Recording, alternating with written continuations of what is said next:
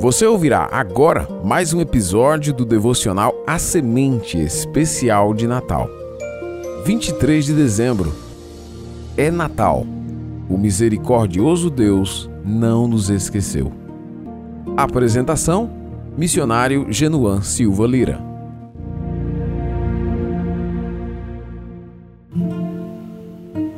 Queremos o teu nome engrandecer e agradecer-te por tua obra em nossas vidas. Confiamos em teu infinito amor, pois só tu és o Deus eterno sobre toda a terra e céu. Talvez como eu, você também não seja um cantor. Mas pense nas grandes obras de Deus na sua vida, e uma canção nascerá em seu coração e transbordará para os seus lábios. É Natal, o misericordioso Deus não nos esqueceu.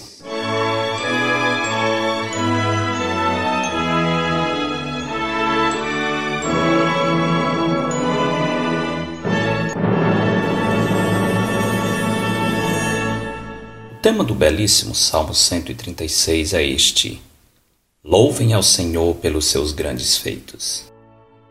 Esse tema magnífico é enfatizado com o refrão: Porque a sua misericórdia dura para sempre. Esse refrão é repetido em cada um dos 26 versículos desse salmo. É como se o salmista tivesse um interlocutor que lhe perguntasse: por que o Senhor realizou essas grandes obras que devem ser a motivação para o adorarmos? E o salmista reprisa 26 vezes a mesma resposta. Porque a sua misericórdia dura para sempre. A misericórdia ou amor leal do Senhor é uma nota frequente nos cânticos de adoração proferidos na época da Anunciação e Nascimento do Salvador. Maria, por exemplo, no seu magnífico cântico, registrado no primeiro capítulo de Lucas, reconhecendo que fora surpreendentemente agraciada ao ser escolhida para ser a mãe do Messias, louvou a Deus, afirmando que Ele é o Deus que realiza poderosos feitos. E continuou seu cântico, declarando no verso 50: a sua misericórdia vai de geração em geração sobre os que o temem. Um pouco mais adiante, ela disse que Deus amparou a Israel, seu servo, a fim de lembrar-se da sua misericórdia. O reconhecimento e louvor a Deus por sua misericórdia não jorrou apenas do coração e dos lábios de Maria em Lucas 1:58, no parágrafo que fala sobre a felicidade de Isabel por causa do nascimento de João, que seria depois reconhecido como o Batista, isto é, o batizador, está escrito: Ouviram seus vizinhos e parentes que o Senhor usara de grande misericórdia para com ela e participaram do seu regozijo. Era bastante óbvio que Zacarias e Isabel tiveram um filho por causa da misericórdia de Deus. Por isso, no seu próprio cântico, o sacerdote Zacarias dá graças pela terna misericórdia de nosso Deus, pela qual nos visitará o sol nascente das alturas, para alumiar os que jazem nas trevas e na sombra da morte, e dirigir os nossos pés pelo caminho da paz.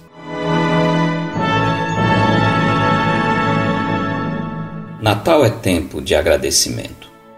No entanto, reconheço que há muitos que podem estar passando por tribulações tão severas que talvez achem difícil encontrar motivos para agradecer a Deus neste Natal.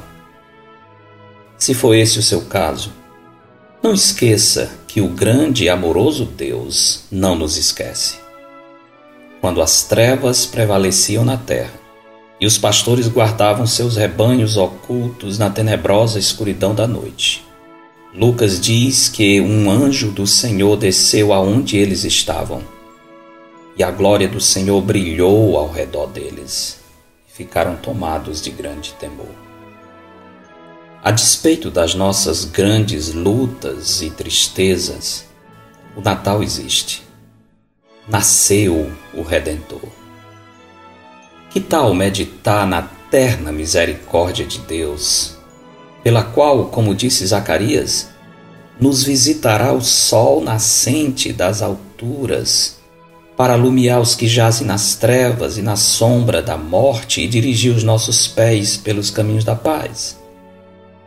Fazendo assim, você poderá retornar ao Salmo 136 e fechar este período natalino repetindo os versos 23 e 24 que nos estimulam a louvar aquele que se lembrou de nós em nosso abatimento, porque a sua misericórdia dura para sempre e nos libertou dos nossos adversários, porque a sua misericórdia dura para sempre. Porque dele, por meio dele, e para ele são todas as coisas. A ele, pois, a glória, eternamente. Amém. Eu sou Genuan Silva Lira, missionário da Igreja Bíblica Batista do Planalto, em Fortaleza, servindo com a missão Maranata. Este foi mais um episódio de A Semente. Para estudos e sermões dados na Igreja Bíblica Batista do Planalto, visite o nosso canal no YouTube. Tenha um bom dia na presença do Senhor.